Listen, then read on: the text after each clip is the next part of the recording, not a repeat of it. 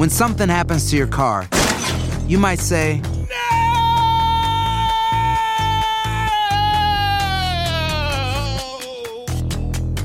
My car. but what you really need to say is something that can actually help. Like a good neighbor, State Farm is there. And just like that, State Farm is there to help you file your claim right on the State Farm mobile app. So just remember, like a good neighbor, State Farm is there. State Farm, Bloomington, Illinois.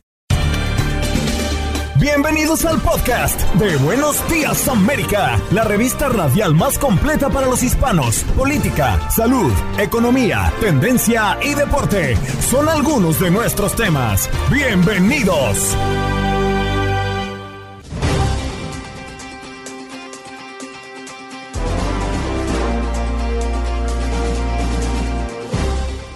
Hoy en Buenos Días, América, conversamos con Guillermo Alberto Hidalgo Monte, policía con grado de comisario jefe y consultor en seguridad pública, para hablar de una posible extradición de Ovidio Guzmán.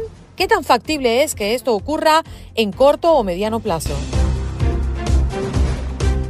Además, hablamos esta mañana con Rod Soto, investigador de ciberseguridad, a propósito de una revolución en la tecnología. Se llama Chat GPT, un riesgo para la seguridad.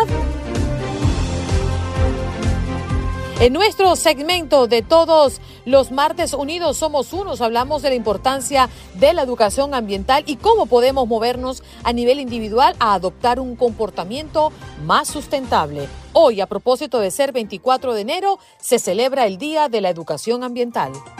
En los deportes, Aldo Birol Sánchez para hablarnos de la NBA, el fútbol americano y por supuesto el fútbol internacional y el mexicano. Muchas noticias alrededor del tenis también. ¿Qué pasó? Las noticias relevantes. Las historias destacadas. El resumen de lo más importante. Estos son los titulares.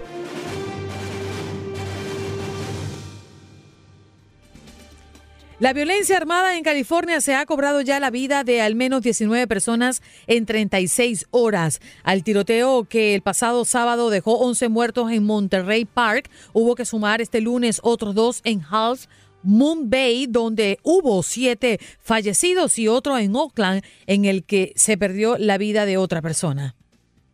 Y lamentablemente también ocurrió ese hecho de inseguridad, un tiroteo en escuela de Iowa. Dejó al menos dos estudiantes muertos, según informó la policía. Dos estudiantes murieron y una profesora resultó herida el lunes por la tarde en un tiroteo en una escuela de Des Moines, en Iowa. Informó la policía, tres sospechosos fueron arrestados después. El tiroteo se produjo en un programa educativo, el cual está afiliado al distrito escolar de Des Moines y se dedica a ayudar a jóvenes en riesgo. Sujeto abatido frente al Publix de Homestead fue acusado anteriormente de agresión doméstica. Y es que la policía de este condado reveló la identidad del sujeto abatido en un centro comercial de Homestead el pasado fin de semana. Ian Alexander Arrington, de 43 años, había sido arrestado el año pasado por supuestamente intentar eh, estrangular, en este caso, a su esposa. Y le contamos también que Hispana logra que se reabra la investigación por la muerte de su hijo. Lourdes Ortiz, de origen boliviano, decidió contratar a un detective privado para investigar las extrañas circunstancias que rodearon la muerte de su hijo Alexander Bello, quien era cadete de la Fuerza Aérea de Estados Unidos. Según esta madre hispana, en audio se escucha cómo el joven tiene un forcejeo con uno de sus compañeros de casa y luego suena un disparo, dejando abierta la sospecha que no fue un suicidio como lo dictaminaron las autoridades, sino que pudo tratarse de un homicidio. Si usted no lo sabía, esta semana comenzó la temporada de impuestos 2023. Recuerde que puede realizar su declaración por Internet y algunos expertos en servicio de rentas internas afirman que durante esta temporada de impuesto existe un gran número de deducciones. La deducción estándar ha aumentado un poco a 12.950 dólares por personas que declaran separados o solteras y 25.900 para contribuyentes que lo hacen en conjunto. Y el Servicio de Inmigración de Estados Unidos anunció la apertura de una ventanilla digital que permite a los solicitantes de asilo pedir permiso de trabajo o una autorización de empleo en línea. La Oficina de Ciudadanía y Servicios de Inmigración dijo que a partir de ahora cientos de solicitantes de asilo pueden presentar el formulario en línea o la solicitud de autorización de empleo.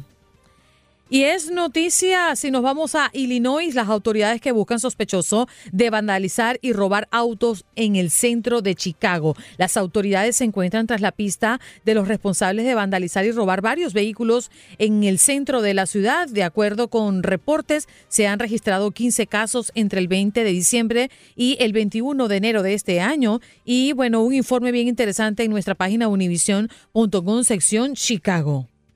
Fracasa intento republicano por debatir un plan migratorio duro de seguridad fronteriza. El controvertido proyecto de ley requiere que el DHS suspenda la entrada de cualquier indocumentado durante cualquier periodo en el que este departamento no pueda detener a dicha persona o deportarla a un país extranjero contiguo a Estados Unidos. Y en información deportiva, hoy arranca la jornada número 4 de la Liga de Expansión MX con los partidos de Rayados Expansión contra Tlaxcala a las 6.5, tiempo del este. Pumas Tabasco contra Tepatitlán a las 8.5 y finalmente a las 10.5 Cimarrones de Sonora frente Atlante. Este duelo lo vivirás a través de nuestra señal.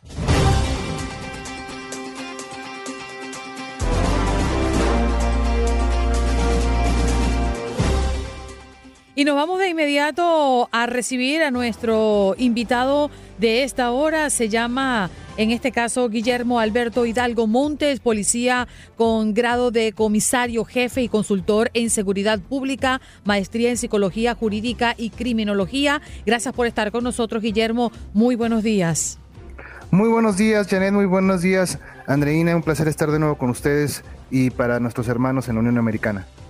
Bueno, recientemente un juez de control del Centro de Justicia del Altiplano estableció el 5 de marzo como la fecha límite para que los Estados Unidos soliciten formalmente al gobierno de México la extradición de Ovidio Guzmán, el ratón. En caso de que no se formalice el proceso, em, el integrante de los Chapitos podría quedar libre. Esa es mi pregunta y mi gran inquietud, Guillermo. Eh, sí podría, eh, en caso de que se diera eh, esta situación que muy bien comentas. El, asunto es que las autoridades americanas sí tienen eh, las carpetas de investigación para fundamentalizar esta, situación, esta posible extradición. Además que esto también juega un, un, discurso político, porque lo que antes se llamaba Iniciativa Mérida, que hoy se llama Entendimiento Bicentenario, en eh, su artículo, en su objetivo número, número 3, habla sobre eh, dar más rapidez a las eh, posibles extradiciones que se podrían dar de México a Estados Unidos. Entonces, es, es, casi un hecho que va a ocurrir. Aquí el asunto es, quisieron al principio jugar el tema de fruto del árbol envenenado. Se acordarán ustedes que cuando lo detienen en Culiacán, y lo trasladan a Ciudad de México, hubo un retraso en la puesta a disposición y, e incluso hubo, hubo dos funcionarios que resultaron eh, sancionados económicamente por, por esta eh, puesta a disposición tardía, precisamente tratando de, ganar tiempo, pero pues a fin de cuentas no, no ocurrió.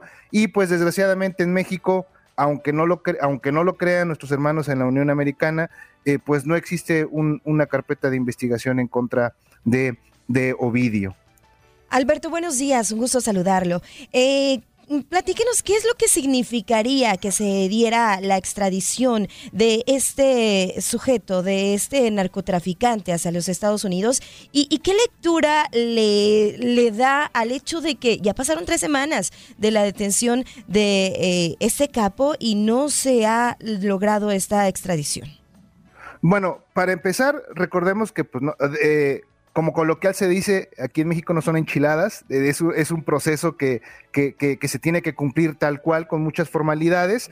También tenemos que entender que nos duela o no, es parte de la cadena nada más. Es decir, sí es parte de este cártel de los chapitos que a, la vez es parte del cártel de Sinaloa, pero uno no es el líder del cártel de Sinaloa, como no lo ha sido su papá desde hace muchísimos años. Quien corre el, cártel de Sinaloa es realmente es el Mayo Zambada, Ismael Mayo Zambada. Eh, tiene la, eh, hay una guerra frontal eh, con el hermano de, Chapo Guzmán, con Aureliano, que, corre la parte de los guanos, que, se le llaman los guanos, y están este cártel de los chapitos. Entonces, imagínense, es un cártel que está fragmentado, eso, eso genera muchos, muchas tensiones internas. Eh, también es cierto que, como ustedes bien comentaban, el grande ayer comenta sobre eh, sobornos que se dieron a, García Luna cuando él era parte no de los Beltrán Leiva, sino del cártel de Sinaloa. Es decir, el que llegue a Estados Unidos y, e incluso se pueda acoger a un programa de testigos protegidos, generaría no nada más problemas para dentro del cártel de Sinaloa, sino para eh, de forma transversal, incluso para la élite política, porque pues tiene que ver directamente con la corrupción eh, de parte de García Luna y pues así incluso pues para otra clase de políticos, para otros policías que en su tiempo estaban ejerciendo el poder o incluso para la élite militar. Mm. Alberto, me llama mucho la atención cuando nos comentas desde el arranque que prácticamente es un hecho su extradición a los Estados Unidos. ¿Eso es tan evidente? Porque mm, cuando hablamos de nuestros países, y no me quiero meter en temas políticos, pero cuando hablamos de nuestros países y la gestión o, la formalización legal de una extradición, tiene que ver también mucho con ciertos parámetros y perfiles legales que manejan cada uno de los países. Esto te lo pregunto porque sé que muchos mexicanos estuvieron muy contentos de que esta captura se hiciera. Eh, sí, tienes toda la razón. Hay, diferentes parámetros, pero también tenemos que entender eh, que la política juega, juega un papel bastante importante. Lo que sucedió el día de su, de su captura, eh, pues fue en pos de la, de la, de la visita del presidente Biden a Estados Unidos. No es la primera vez que ocurre un tipo de ofrenda. pasó con Calderón, pasó con Vicente Fox. entonces, desgraciadamente, eh, la política mexicana actual de abrazos y no balazos no ha funcionado. De hecho, pues el operativo donde se le captura generó 29 muertos eh, y muchísimos heridos. 10 de los muertos eran funcionarios encargados de hacer cumplir la ley, era, personal del gobierno. Entonces, eh, vamos, queda, queda patente que había un, un error en esta política de, de seguridad pública y pues Estados Unidos presionó para para poder eh, generar este, esta, esta captura. Alberto, ¿consideras que la captura de Ovidio mm, debilitó al cártel de Sinaloa? No, no, desgraciadamente no, por lo que te comentaba, es parte, es un eslabón, sí es una pieza importante, pero recordemos que los cárteles son empresas criminales, así tal cual, donde si se detiene a un, a un, a un, este, a un capo, a un jefe, hay una junta y se elige por una persona más el caso perfecto es eh, el caso de El Chapo Guzmán cuando lo detienen en Guatemala en los noventas, la primera vez que lo detienen, pues quien sube al, al, liderato del cártel de Sinaloa y lo sigue manteniendo ahorita es Ismael El Mayo Zambada. Y, las cosas han, mejorado en cuanto a seguridad tras la detención. Sabemos que pues fue unos días o unos momentos de tensión que se vivieron allá en Sinaloa luego de la detención y todo el caos que se generó. ¿Ha, mejorado la situación, el ambiente que se vive, Alberto? Es, un, es una muy excelente pregunta, Janet. Eh, las cosas se han calmado, sin embargo, recordemos, incluso hay audios ya que están eh, subidos en redes sociales, donde eh, eh, miembros del cártel dicen a la gente no. ¿Por qué? Porque este tipo de, delincuencia genera algo que es el, el, apoyo social. Si ellos se echan en contra de la gente, van a perder ese apoyo que tienen. Entonces, recordemos que desgraciadamente en muchas partes de América Latina, México no es la excepción, eh, este tipo de, organizaciones criminales ayudan a la sociedad no por buena gente, no por jugar al Robin Hood, sino para poder ganar adeptos. Entonces, el que tú le pegues a la base que te apoya sería un error de, estrategia descomunal, porque a fin de cuentas, esto funciona como en la policía. Si tú tienes, eh, te llevas bien con la gente, la gente se vuelve, se vuelve tus ojos. Igual pasa eh, si se usa de, de la parte de la delincuencia. Mm. Alberto, queremos darte las gracias. El tiempo se nos ha hecho corto en esta conversación, pero agradecemos tu tiempo y tu disposición para compartir con toda la audiencia de Buenos Días América. Al contrario, es un placer y muy buenos días. Allí está, Alberto Hidalgo, policía con grado de comisario, jefe y consultor en seguridad pública, nos acompañó el día de hoy para hablar de una posible extradición de Ovidio Guzmán. Allí tiene usted la respuesta.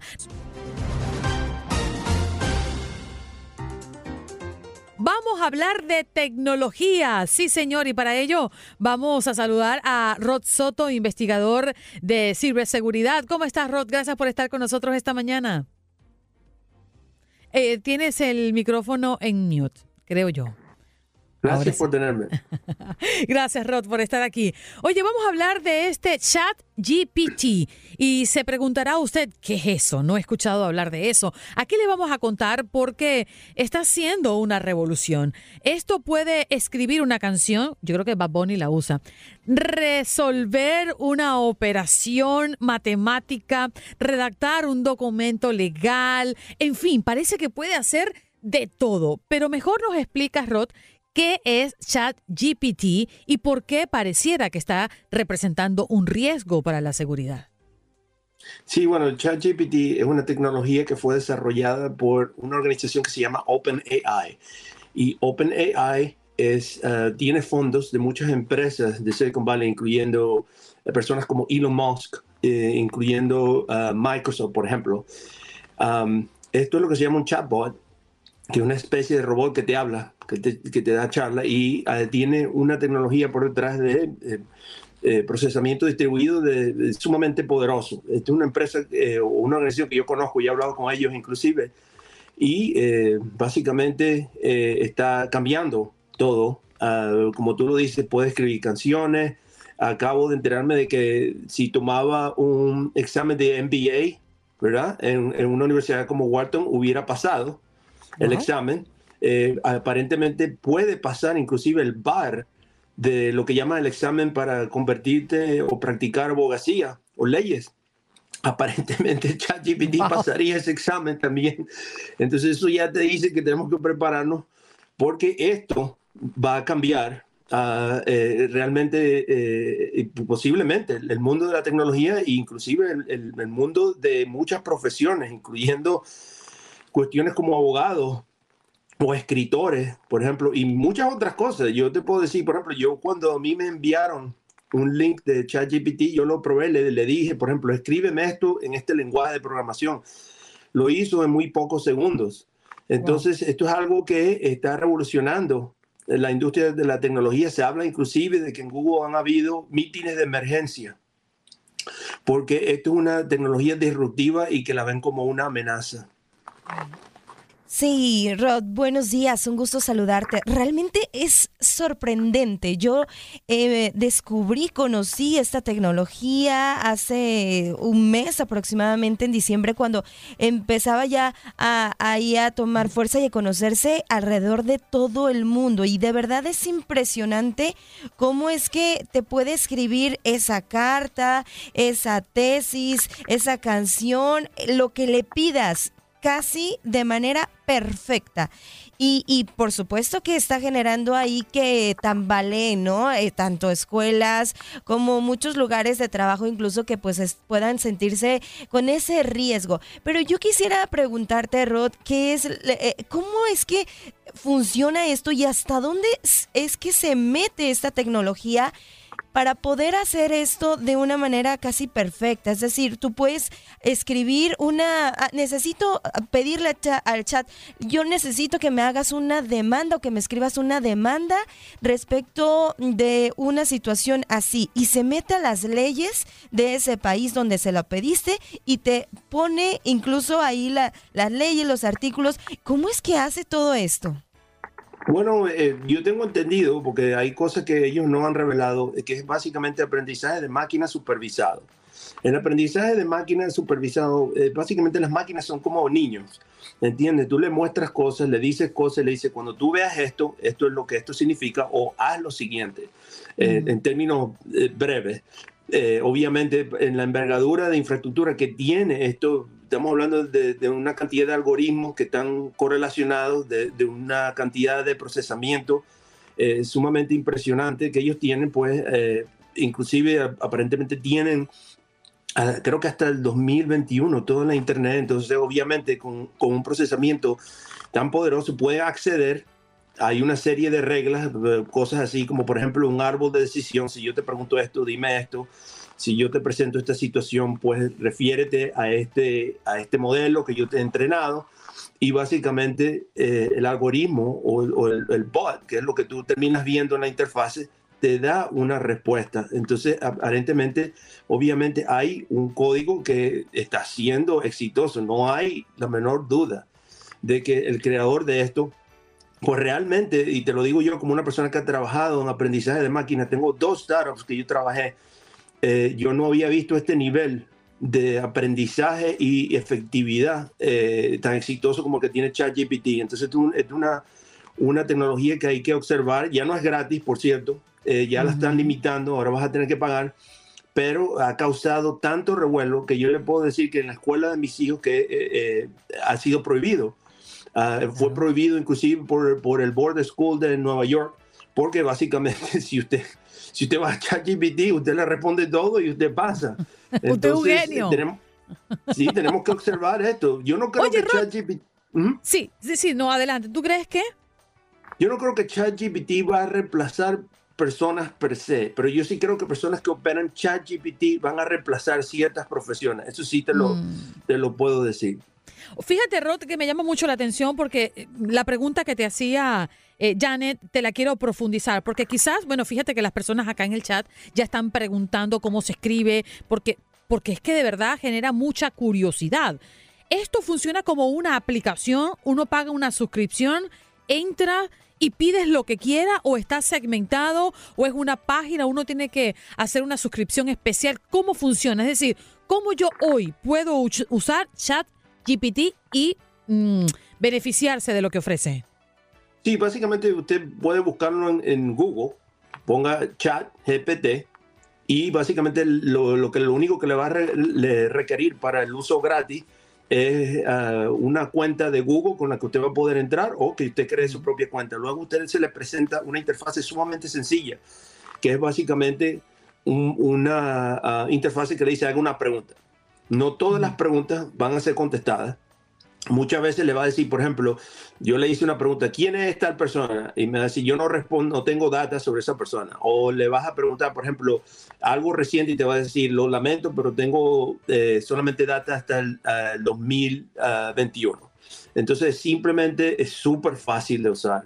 Responde inmediatamente y, y no he visto los nuevos planes, pero hay un plan que vas a tener que pagar. Eh, entonces, si todavía se puede usar gratis, pero está limitado, porque el- obviamente todo el mundo está usando chat ah, GPT, inclusive los criminales, y ahí es donde viene el problema de la ciberseguridad con chat GPT. Ahora, fíjate, es- es- Sí, ¿Mm? a mí me da curiosidad también entender qué tantas cosas, porque tú le preguntas a Siri muchas cosas y ella te las responde. En este caso entiendo que se trata de mm, respuestas mucho más formuladas, es decir, yo quiero que ChatGPT me mm, haga un plan de negocio o me muestre un plan de negocio de una empresa o una tesis sobre tal cosa o que me ofrezca eh, una estrategia de marketing para vender eh, camisas y gorras en los Estados Unidos. Es decir, e- e- esas respuestas tan complejas y que ameritan de un estudio o de un análisis previo, ¿también te lo da ChatGPT?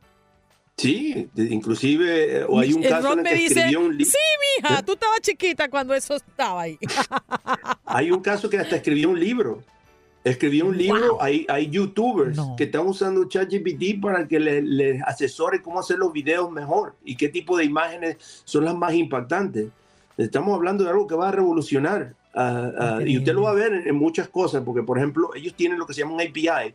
Un API es un conector que usted puede usar para básicamente eh, hacerle preguntas o conectarlo con la tecnología. So, imagínense un Siri o un Alexa que se conecta a ChatGPT. Va a ser sumamente más poderoso. Y es que también te puede crear hasta una pintura, ¿cierto? Te puede hacer un dibujo si tú se lo pides. Bueno, es que realmente es impresionante todo lo que puede hacer esta tecnología. Sí, bueno, eh, eso en el aspecto positivo, pues eh, el, el chat GPT eh, y vamos a ver cosas eh, que se va a reflejar este tipo de tecnologías, como decisiones que pueden ser tomadas para casos complejos en, en- en- que tengan que ver, por ejemplo, con ah, manejo de automóviles, con manejo de tráfico, con ah, calculaciones o de computación. Y poco a poco vamos a empezar a ver este tipo de, de tecnología usada en, el- en lo que nosotros hacemos ah, diariamente. Y, y obviamente esta tecnología también tiene sus riesgos, porque en mi opinión baja la barra de destrezas y de conocimiento que un criminal tiene que tener. Entonces, l- cuando tú bajas esa barra, obviamente vas a tener más criminales. Entonces, yo te puedo dar ejemplos. Yo he puesto código en chat GPT y le he dicho, consígueme aquí qué es lo que está mal en este código, por ejemplo. Y él lo revisa y te dice, mira, aquí hay una vulnerabilidad, aquí hay una explotación. E inclusive yo vi, he visto ya casos de otros investigadores que han hecho ah, ah, trabajo que inclusive le dice, mira, redáctame un, un- un email que me va a ayudar a hacer un phishing a una persona que trabaja en esta empresa. Y ChatGPT te lo, te lo, te lo, te lo escribe, te dice inclusive, puedes usar este tipo de, de código de explotación. Si tú le pones el código de explotación, te dice, cambia esto, cambia esto, a- arregla esto, ah, o inclusive si está teniendo problemas, le puedes preguntar por qué no está funcionando y lo va a leer. Ah, y tú puedes hacer una campaña criminal completa con ChatGPT. Eso, eso ya Fíjate se lo que está a- diciendo Ramón, que, que interesante porque comenzamos a entender que hay mucha gente allá afuera que ya lo está usando. Ramón Mejía dice, wow, casualmente em, nos introdujimos a ChatGPT ayer en mi trabajo. Es una aplicación fantástica. Eh, tú le puedes pedir que te envíe un email a tus clientes en cualquier idioma que lo necesites.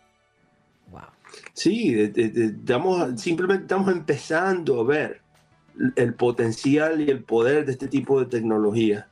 Eh, y esta es una prueba. Se lo vuelvo a decir, yo he venido trabajando con, con eh, aprendizaje de máquinas desde el 2012, 2013, y realmente yo no estaba muy contento con los resultados hasta que vi eh, ChatGPT. ChatGPT realmente es un, es un, es un salto eh, significativo en este tipo de tecnología y vamos a ver una disrupción en el mercado. Cuidado Google, cuidado Facebook, cuidado ah, Microsoft.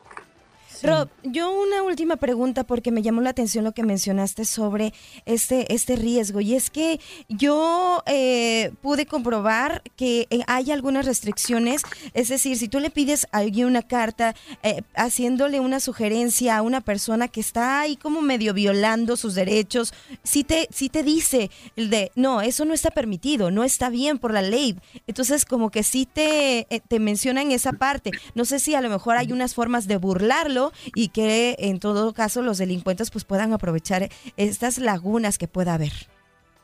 Sí, bueno, como le dije anteriormente, las máquinas son como, como niños, son como personas. Ellos solamente pueden hacer lo que se les ha enseñado. Yo me he dado cuenta que el ChatGPT tiene eh, limitaciones eh, y tiene inclusive hasta prejuicios. Si tú le preguntas sobre ciertas cosas, él te va a decir, no, esta- estas cosas son así. Y tú dices, una máquina no piensa así, alguien puso eso allí. Entonces, así como tú puedes entrenar una máquina, hay una cosa que se llama eh, el aprendizaje de máquina adversario, en donde se utilizan técnicas donde se le, se le envía data para desentrenar el algoritmo y hacerlo fallar. Esto es algo mucho más avanzado y es muy complejo para tratarlo hoy, pero sí, es necesario tener eh, limitaciones y tener protecciones que yo veo que tienen algunas, pero van a tener que trabajar más en ellas. Bueno, allí estaban escuchando a Rod Soto, investigador de ciberseguridad. Rod, ¿dónde podemos conseguirte? Me puedes conseguir en mi página web, rodsoto.net. Allí está, hablando hoy de esta revolución tecnológica. Chat GPT, un riesgo para la seguridad. Allí nos los explicaba Rod. Gracias, Rod. Feliz día para ti. Hasta luego. Hasta luego. El Departamento de Impacto Social y Sostenibilidad de Televisa Univisión presenta su segmento Unidos Somos Uno, un espacio para la voz de nuestra comunidad hispana. Y un gusto recibir a nuestra invitada en la mañana del día de hoy. Se trata de Claudia Quintanilla, vicepresidenta del Centro Global para el Aprendizaje y Colaboración del programa Fish Forever para la organización sin fines de lucro. ¿Cómo estás? Muy buenos días, Claudia. ¿Cómo te encuentras? Muy buenos días, todo bien. Gracias, feliz de estar acompañando esta mañana. Eh, y bueno, aquí para compartir un poco ¿no? de, lo, de lo que hacemos dentro de Rare y la importancia de nuestra participación. Por supuesto, Claudia nos visita para hablar sobre la importancia de la educación ambiental y cómo podemos movernos a nivel individual, adoptar un comportamiento más sustentable. Cuéntanos porque hoy es un día especial dentro de este plan. Claro, hoy se celebra el Día de la Educación Ambiental y bueno, y mucho se ha platicado, ¿no? De, la educación ambiental y su importancia y para nosotros dentro de RARE realmente lo vemos como una palanca por decirlo así, que nos ayuda a cambiar nuestro comportamiento y adoptar comportamientos más sustentables, que es una dentro de muchas otras que son realmente críticas e importantes para, para nosotros, ¿no? Porque finalmente todos cambiamos el comportamiento por diferentes razones. Entonces, la educación es, es una excelente fuente de información, pero no lo es todo. Bueno, fíjate, Claudia, que es muy interesante porque todos escuchamos ah, queremos ser más verdes, haz esto para que tú te conviertas en una persona que aporta y ser más verde. Eh, y ese ser más verde o cuidar de nuestro planeta lo escuchamos muchas veces, pero realmente, ¿qué significa y qué podemos nosotros hacer para contribuir a eso? Claro, pues vamos a escucharnos muchos llamados a ser más verdes, a diferentes eh, comportamientos que podemos adoptar. Nosotros hicimos un estudio en el 2019 enfocándonos específicamente en cambio climático y encontramos siete comportamientos que todos realmente eh, podemos involucrarnos con ellos. Dos en específico realmente es una cuestión casi que lo podemos hacer día a día. Y uno es comer una eh, dieta rica en plantas o diría mi papá, ay, vamos a comer puro zacate, pero no, puede ser muy divertido eh, realmente adoptar unas dietas alternativas y desperdiciar menos eh, comida. Y entonces algunos, pues ejemplos muy sencillos, ¿no? Cuestiones como diría mi abuelita, vamos a reciclar, ¿no? Lo que sobró de comida de un día para otro. Tú primero te comes unas verduras asadas, al día siguiente lo haces en sopa o lo haces, no sé qué, una ensalada, ¿no? Eh, pero bueno, para nosotros, como te digo, eh, son de las dos cosas más importantes que todos podemos hacer para disminuir todos estos efectos graves ¿no? del cambio climático, de la crisis del clima en nuestro país, pero hay otros cinco que son un poquito de repente más para adelante, ¿no? Que deberíamos planificarlos un poquito más, como, qué sé yo, eh, consumir energía solar, eh, comprar un vehículo eléctrico, viajar menos por avión, pero los más, más, más eh, oportunos y los más fáciles, hasta divertidos, ¿no? Se pueden hacer con nuestra familia, nuestros amigos, nuestros colegas, competencias de cocina, etcétera. Son que realmente es nuestros alimentos. Claudia, ¿por qué es tan importante hablar sobre la educación ambiental y el cambio climático en nuestras comunidades, en las escuelas y también, bueno, directamente a nuestros hijos y familiares? Porque mm, vemos, y el año pasado lo palpamos, calores extremos en lugares donde nunca antes se habían visto, eh, lluvias y tormentas eh, que caen en California es una prueba de ello, que nunca antes se había registrado tal cantidad de agua cayendo. Es decir, han pasado cosas muy recientemente que nos habla de cómo está respondiendo nuestro planeta. Sí, sí, realmente eh, nosotros pensamos mucho, ¿no? El planeta como mandándonos síntomas de que esté muy enfermo que se nos está acabando el tiempo, ya no es, sabes, que, ay, que tal vez, que sí, que puede ser, no, realmente el momento está sobre nosotros, el tiempo está sobre nosotros para actuar. Entonces, la importancia realmente, como comentando de la información, es porque en la educación ambiental nos permite entender, uno, qué podemos hacer, no es que vamos a comer más, menos carne, es que vamos a desperdiciar menos, menos la comida, es que, si yo, vamos a cambiar los bombillos, o sea, realmente nos indican, ¿no? Ah, bueno, esto es, son los, esos comportamientos que podemos eh, adoptar, que nos van a ayudar a la salud del planeta. Dos, nos da también un entendimiento de por qué son importantes. Estos, estos comportamientos, no es porque, ah, se me ocurrió, ¿no? O qué sé yo, sino probablemente hay estudios que me comprueban que estas son las cosas que son importantes y cómo está conectado a la salud del planeta. Y tres, me permite entender cómo hacerlos. Entonces, la, la, educación ambiental realmente para ser efectiva necesita esos tres elementos, ¿no? ¿Qué es lo que tengo que hacer? ¿Por qué es importante? ¿Y cómo lo logro hacer? Entonces, por eso hay muchos ahora, ¿no? Videos, tutoriales, YouTube, etcétera, etcétera, donde nos podemos eh, remitir para tener estos, estas tres, estos tres elementos. Y aparte de eso, realmente lo que es sumamente eh, valioso es no solo hablar en términos de intercambiar ideas, pero de lo que estamos haciendo.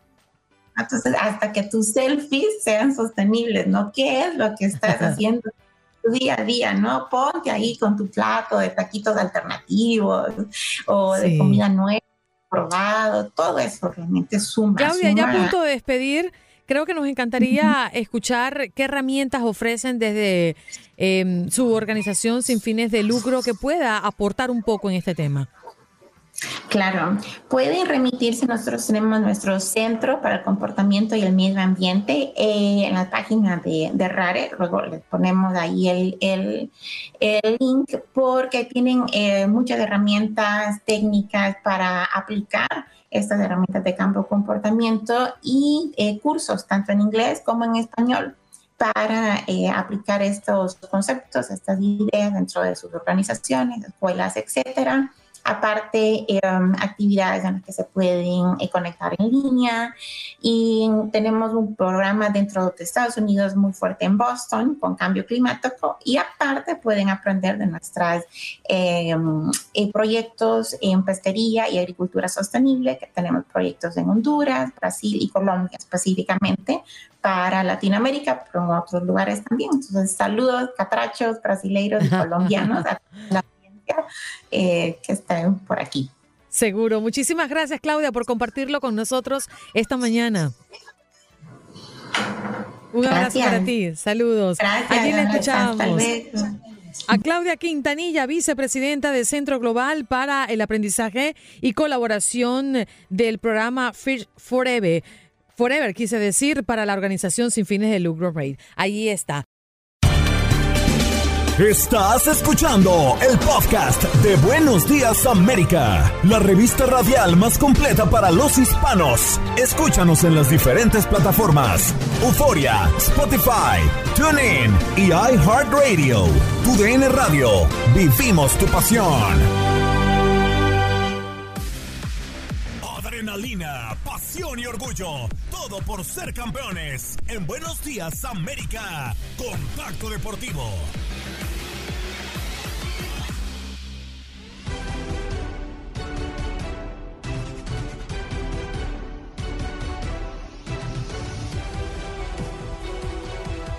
Bienvenidos, bienvenidos a este contacto deportivo, el primerito de este día 24 de enero, para hablar y repasar de lo mucho que pasó o no mucho que pasó en la NBA el día de ayer, con algunos resultados destacados y otros que simplemente, pues bueno, fueron trámite de partido. Y es que hay una noticia muy importante dentro de la NBA y es que ya algunos partidos de la NBA se podrán ver con realidad virtual.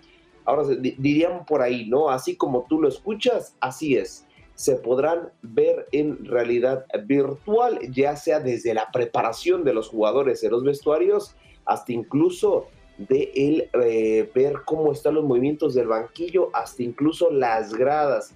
Y es que este proyecto es precisamente por parte de la misma NBA del equipo digital con llamado NBA Elite Pass. Así es, ese pase que tú compras para ver todos los partidos de la NBA, ah, bueno, en este pase te puede incluir esta realidad virtual.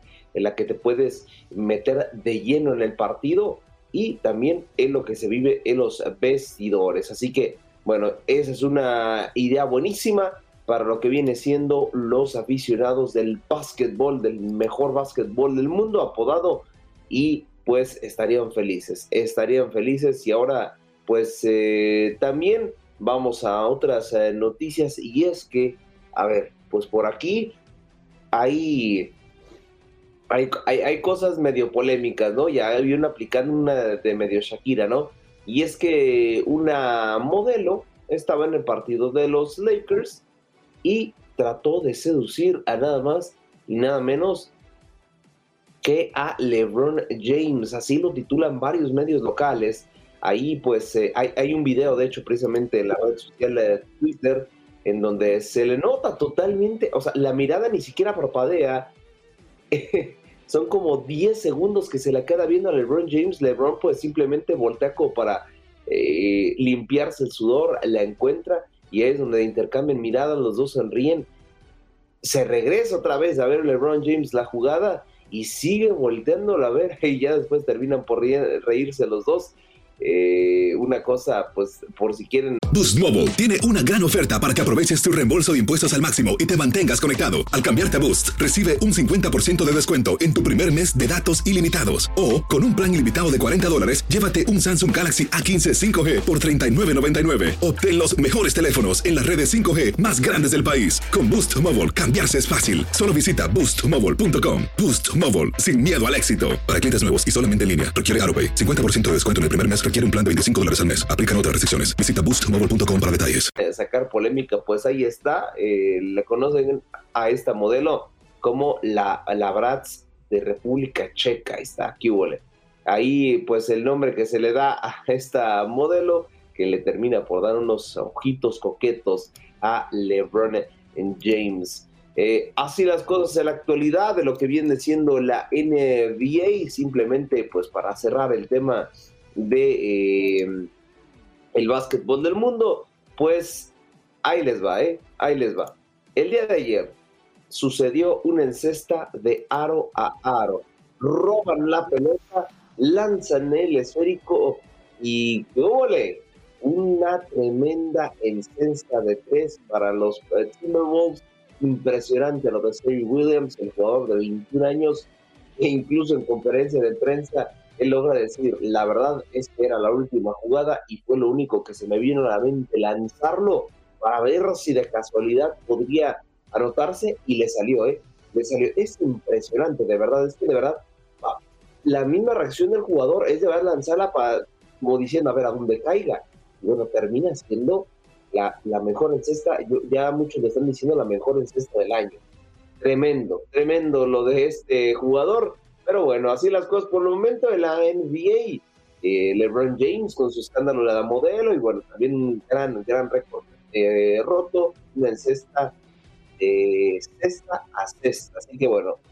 Bienvenidos al octavo arte. Rueda la pelota en el domo deportivo y en territorio oceánico porque se está jugando en estos momentos el Australia Open y es que en el tercer set prácticamente iniciando mm, la última ronda pues el griego Tsitsipas estaría sellando su pase a las semifinales de este torneo cuando se imponga Giri Lecheca el eh, nacido en la República Checa ya ganó el primer set, ganó el segundo y este ya lo está ganando 15 a 0.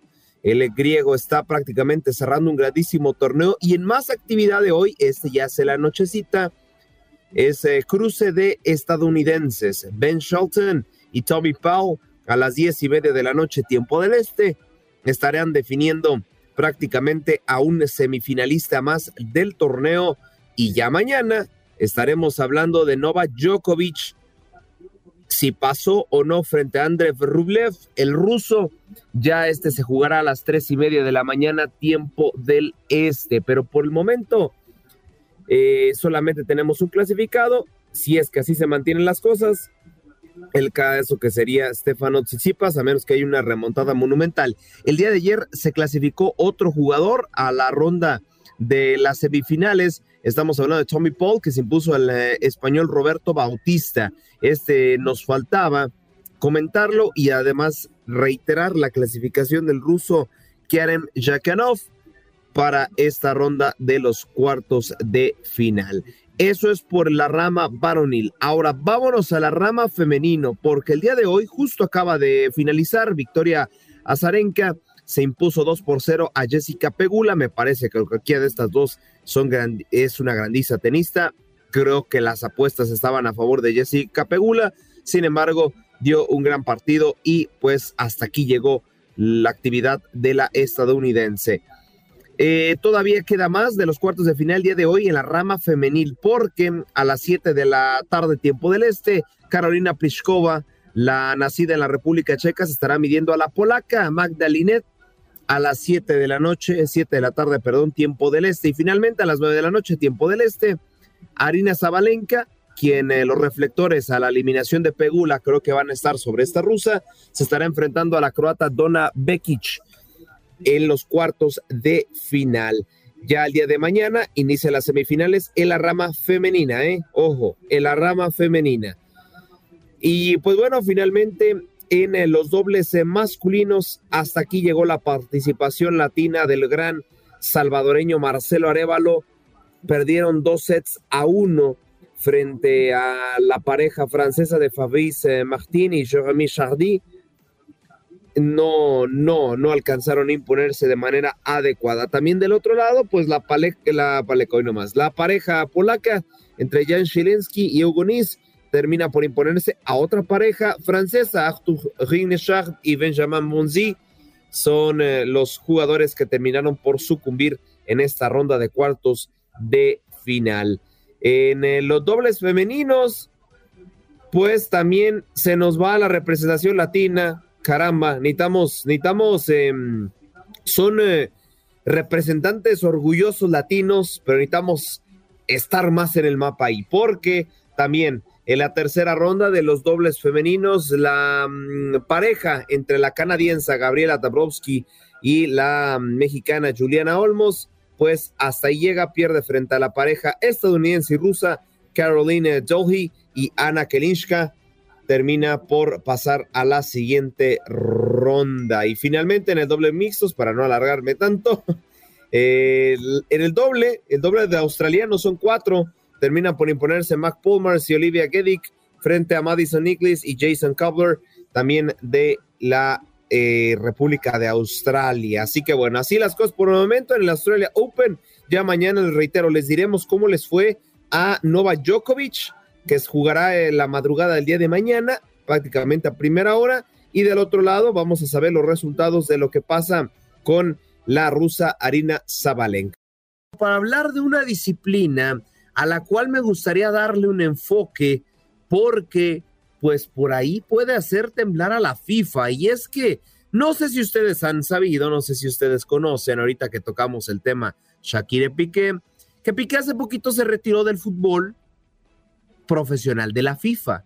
Piqué sigue estando relacionado al fútbol, pero en una nueva liga llamada Kings League, en donde él es el eh, vicepresidente, el CEO de dicha, mm, el vicepresidente, discúlpenme, deportivo de dicha liga. Y es que 10 de los streamers con más seguidores a lo largo del globo, pues son dueños de los equipos que compiten en esta liga y parece ser que está tomando fuerza.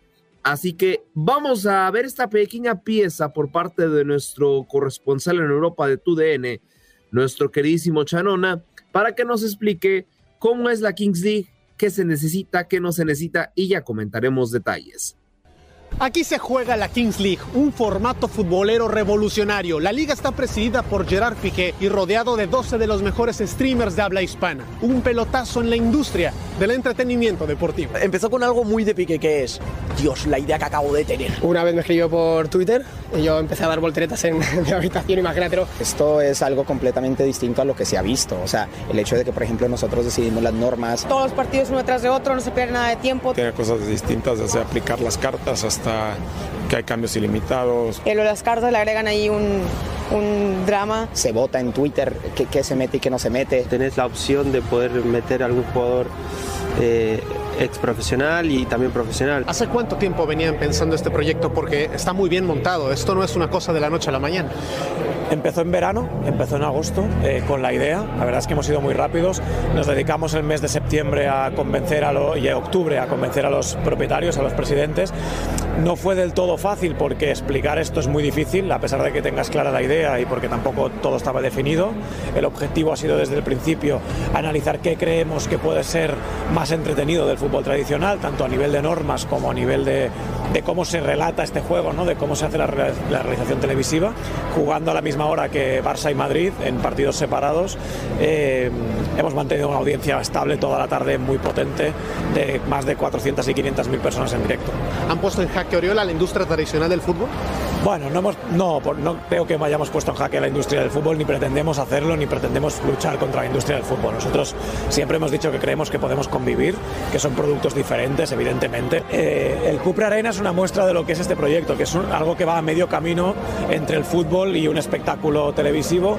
Eh, nosotros hemos construido un campo que tenga las condiciones para disputar un buen partido de fútbol, pero a la vez que nos permita a nosotros hacer lo que queremos, los juegos de luces, las pantallas, eh, que tengan presencia los presidentes. Eh, bueno, hemos construido un, un, patio en el que poder, poder jugar. Y que está muy ilusionado, todos estamos muy ilusionados y el crecimiento yo creo que va, va a seguir. Vamos, se va a hablar de la King League en cinco meses todavía mucho más. Al final un club como el Barça se ha querido meter en esto, cediendo su, su estadio para, para unos playoffs.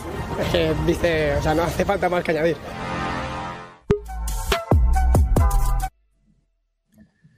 Ahí está, ¿eh? el nuevo formato, el nuevo fútbol, pues algunos ahí lo, lo terminan por aprobando. Y es que, que le ayuda mucho a esta liga, que pues bueno, tiene el apoyo de varios exfutbolistas. El caso, el caso del Kun Agüero recién retirado, también el caso de el mismo Gerard Piqué, ¿no? Que es el presidente de la liga. Iker Casillas también es otro de los involucrados dentro de estas eh, nuevo formato de fútbol, que incluso ellos lo comentan no planeamos competirle a la FIFA, planeamos convivir y se está notando porque el bien el Barcelona prestó el Spotify Camp Nou para, pues, evidentemente que se lleva a cabo eh, los playoffs de dicha liga.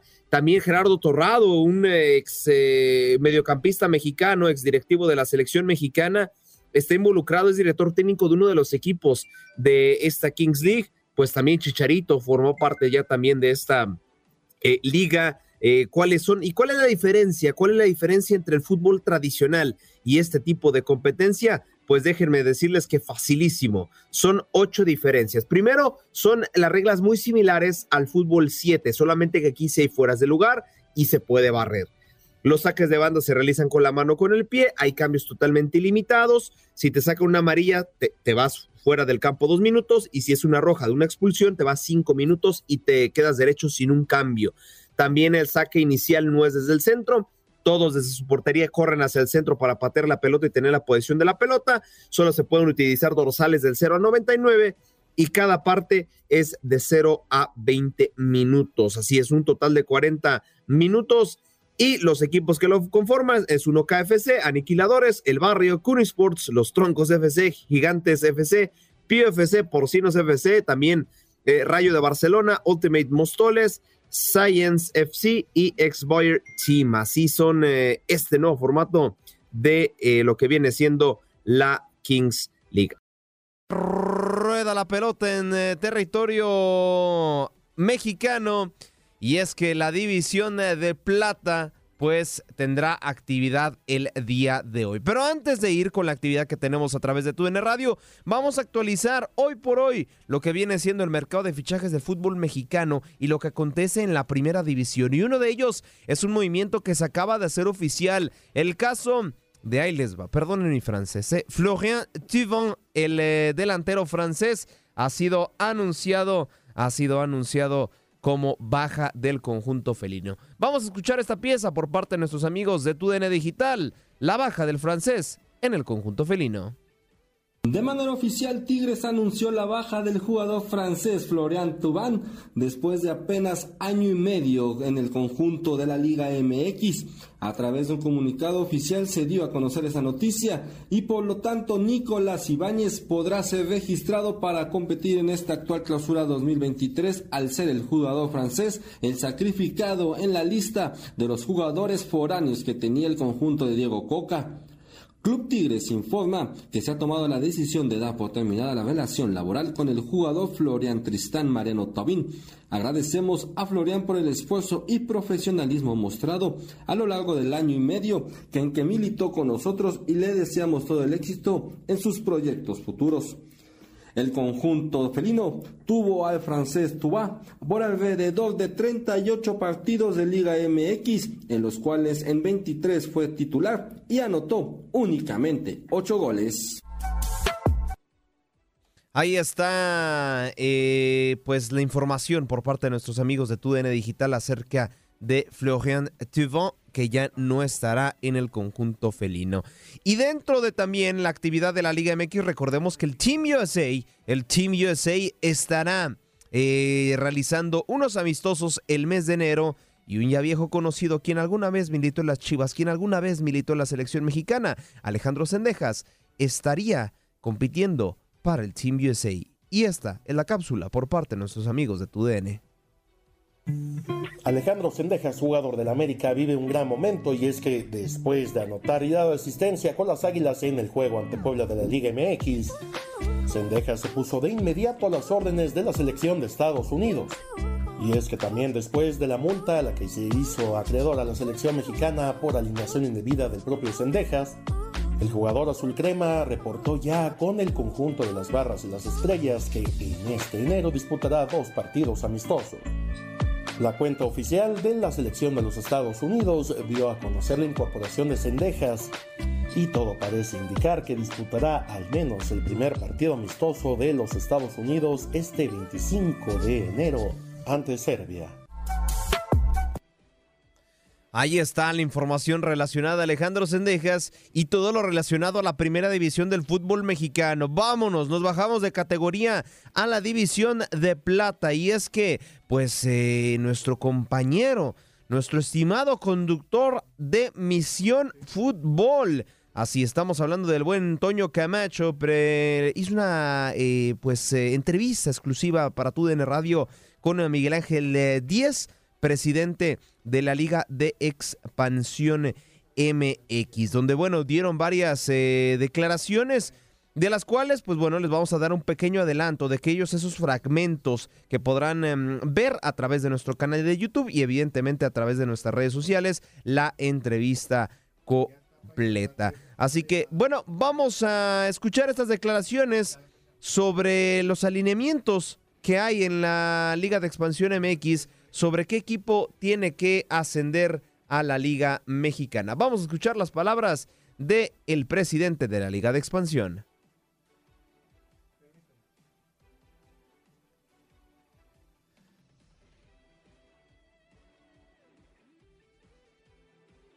Mira, el único equipo certificado que fue el año pasado es el Club Universidad de Guadalajara, los Leones Negros. Todos los equipos eh, pueden participar, exceptuando eh, las filiales y los equipos invitados. Su infraestructura y aspiraciones deportivas determinarán si pueden certificarse o no, pero los talleres que se están impartiendo son con todos los equipos. Perfecto. No, te, puedo, no te puedo decir qué equipos son factibles de, de certificarse porque de eso depende las respuestas que nos dan en el proceso de los cinco puntos que te mencioné. Ahí están las declaraciones de este presidente de la Liga de Expansión. Me encantaría haberles puesto más de la entrevista, pero por tiempo pues tenemos que dejarlo ahí. Recuerden, a través de nuestras redes sociales podrán ver esta entrevista, ver y escuchar esta entrevista eh, que hizo nuestro compañero Toño Camacho con el presidente de la Liga de Expansión. Con esto cerramos nuestro cuarto y último contacto deportivo. Gracias, Aldo. Y nosotros le damos la bienvenida también a otro compañero desde Houston, César Procel, mejor conocido como Triple Chulo. ¿Cómo estás, César? Muy buenos días. ¿Qué tal, Andreina? Muy buenos días. Aquí muy bien, mira, en un día lluvioso en la ciudad espacial, y, pero ya listos para afrontar la semana eh, con todo el ánimo. Un poquito de lluvia no pasa absolutamente nada. Oye, eh, digo, no sé si eres una mujer apostadora, especialmente en los deportes, pero esta semana, como todo el mundo sabemos, los Dallas Cowboys pues no pudieron eh, derrotar a los 49ers de San Francisco y se quedaron lamiéndose los bigotes como gatito con leche, ¿no?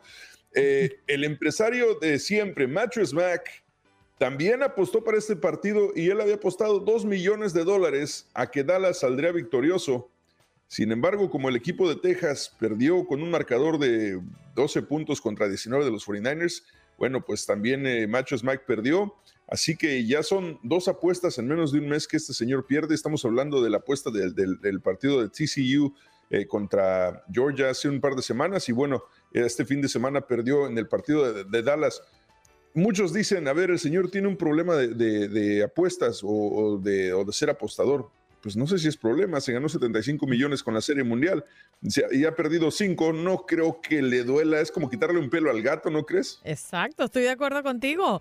Eh, lo que pasa es que el que apuesta fuerte tiene que saber que los golpes pueden ser fuertes, pero si eres constante y siempre apuestas a lo grande, seguramente algo a lo grande vendrá. Ahora, obviamente, digo, si vas a apostar y quieres ganar, realmente tienes que apostar no por el favorito, sino todo lo contrario, ¿no? Esa es la única manera realmente de ganar mucho dinero en una apuesta. Pero también, digo, no, no podemos comparar. Realmente los que apuestan son los que, los que le entran a las promociones que él hace. Si tú compraste un colchón de 3 mil dólares o más y ganaban los Cowboys, pues no pagabas por el colchón. Entonces, apostaste tú también a que los Cowboys ganaban. O sea, los apostadores son los que compraron los colchones, no solamente el señor. Así que pero mucho cuidado, César, porque dice por allí un dicho que el que mm, apuesta por necesidad pierde por obligación. por obligación. Es correcto, es correcto. Y, obviamente si estás apostando, eh, si estás apostando porque piensas que es la única manera de, ganarte dinero y estás apostando dinero que necesitas, entonces ya se convierte en un problema más grave. Pero ahorita en, Houston, eh, esta es la, noticia ahorita porque pues obviamente el señor es súper conocido, eh, la comunidad de Houston lo, aprecia mucho por todo lo que ha hecho por, por, toda la comunidad durante catástrofes, etcétera. Entonces son pocas las cosas que se le pueden reprochar al señor Machos Mac, que mm, seguirá apostando y probablemente también para el Super Bowl tenga otra apuesta ya en los próximos eh, días. Eh, no sé, ¿quién es tu favorito para el Super Bowl? ¿Vas con Águilas? ¿Vas con los eh, Bengalís? ¿Vas con este, los 49ers? A mí me gusta 49ers. Me gusta. ¿49ers? Sí. No, no había pensado a estas alturas con quién me quedaría como campeón del Super Bowl. Pero me puedo atrever en este momento. Sí, es difícil. Es muy difícil. O sea, si tú me dices eh, quiénes son, yo, para mí el Super Bowl va a ser seguramente 49ers contra Bengalíes, pero ahí si me dices quién va a ser campeón, no tengo la menor idea porque va a ser un muy buen Super Bowl si eso sucede. Tienes a Brock Purdy, un novato que tiene una gran historia, y tienes por otra parte a Joe Burrow que está repitiendo este año, así que va a estar muy buena e interesante el 12 de febrero. Pero César, me voy a aventurar y, voy a dar por campeón, imagínate tú, a ¿te, vas a, mojar de una vez? De una vez. A ver, dale, mójate con el campeón del Super Bowl. 49ers, mm, de una vez. 49ers. Andrea dice que, Andreina dice que 49ers. Ok, aquí lo vamos a apuntar, Andreina, ¿eh? 49ers, Andreina. Si ganas, te mandamos una dotación de gomitas del osito bimbo. El 13 de febrero no sé si venga. Pues, Pero estoy de cumpleaños el 11, así que puedes mandar tu, regalo por adelantado. Bueno, si, si el día 13 no te aparece, significa que apostaste y seguramente estás en las Islas Maldivas, algo así, o no sé. Seguramente, mi querido César. Bueno, también yo sí apuesto, pero aseguro ya ganador con un programa en Houston como el tuyo.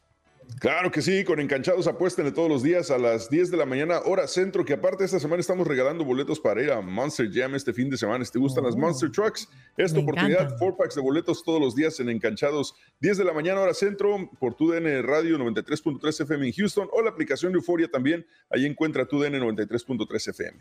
Bueno, por aquí vamos a invitar a, a Janet, que ella dice que le va a los Bengals. A ver, Aquí estoy. Eh, sí, yo estaba comentando aquí en las redes que yo voy con los Bengals. Eh, porque aunque le ganaron ahí a mis Bills, ni mo, mis Bills de Buffalo, pero creo que se lo merecen porque no, nunca han llegado, nunca han ganado un Super Bowl. Así que voy con los Bengalis de Cincinnati. Y si eso se repite, digo, creo que sería como la tercera vez que se enfrentan los 49ers y los Bengals en un Super Bowl, así que ya les toca. ya les toca, ¿eh? A mí no me disgusta. lo que sí es que cuando no tienes un equipo realmente disfrutas mucho más los partidos. Ah, totalmente. Ah, totalmente. Me lo vas a decir a mí. Me lo vas a decir. Pero bueno, imagínate, yo lo disfruto todos los años. Exacto. No, o sea, es que en general, realmente yo no le voy a ningún equipo de la NFL. Me gustan todos, me gusta, me gusta el fútbol americano, pero no, sé, no tengo uno que, uno que me duela cuando pierden y que me emocione además cuando mm. gane. Así que disfruto todos. O sea, yo estoy tranquilo. Es así como el que no tiene novia, ni perro que le ladre.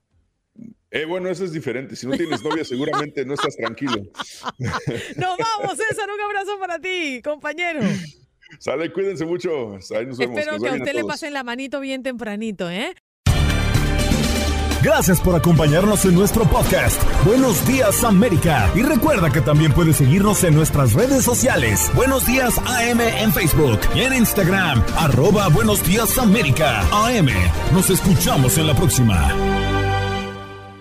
Boost Mobile tiene una gran oferta para que aproveches tu reembolso de impuestos al máximo y te mantengas conectado. Al cambiarte a Boost, recibe un 50% de descuento en tu primer mes de datos ilimitados. O, con un plan ilimitado de 40 dólares, llévate un Samsung Galaxy A15 5G por $39.99. Obtén los mejores teléfonos en las redes 5G más grandes del país. Con Boost Mobile, cambiarse es fácil. Solo visita boostmobile.com. Boost Mobile, sin miedo al éxito. Para clientes nuevos y solamente en línea, requiere AroPay. 50% de descuento en el primer mes requiere un plan de 25 dólares al mes. Aplican otras restricciones. Visita Boost Mobile para detalles.